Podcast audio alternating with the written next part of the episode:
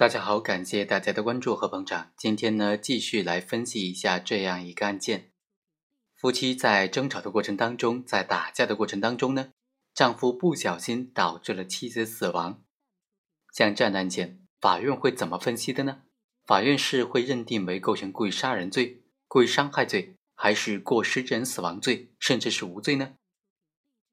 我们来介绍一下这个案件。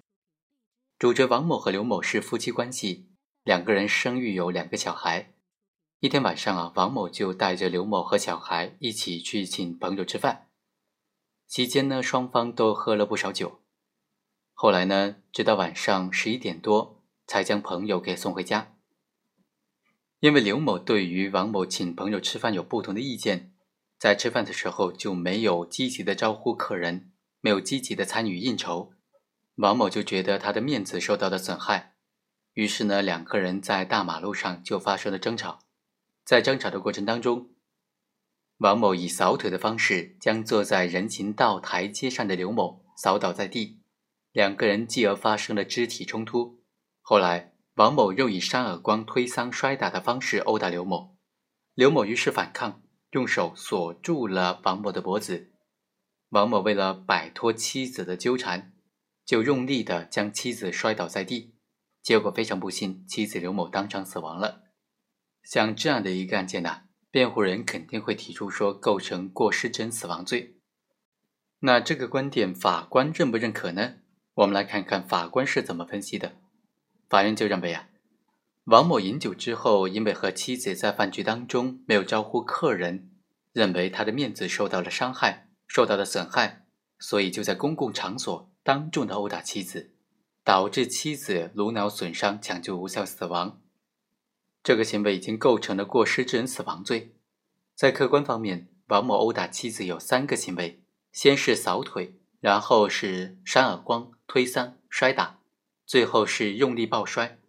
从妻子的反抗情形来看，王某的前两个行为并没有给妻子造成明显的损害，导致妻子颅脑损伤死亡的是最后的用力的抱摔。而这个行为是在他被妻子锁住了脖子，行走了数米之后，为了摆脱妻子的纠缠才采取的。王某实施的这三个行为之间，他是有所间断的，并非是持续的加害行为。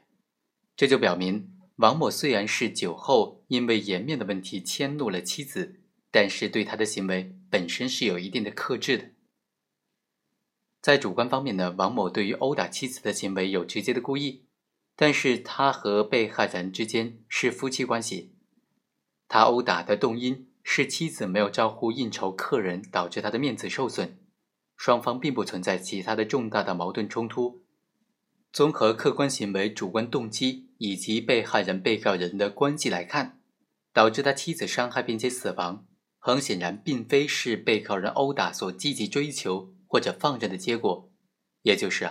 导致妻子死亡的结果，并非是他故意的内容。当然，王某应当预见到他用力抱摔妻子可能导致妻子重伤甚至死亡的后果。然而，他因为酒后鲁莽草率之下，没有预见到最终导致的妻子死亡的严重后果。所以，王某在主观上是具有重大过失的。我们再来看一看因果关系和刑事责任方面。虽然被害人的死亡结果和王某的殴打行为之间有直接的因果关系，但是这个结果并不在王某殴打行为主观故意的认识范围之内。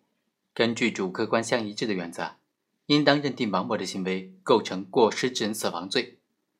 所以啊，法院判决被告人构成过失致人死亡罪，判处有期徒刑三年，缓期五年。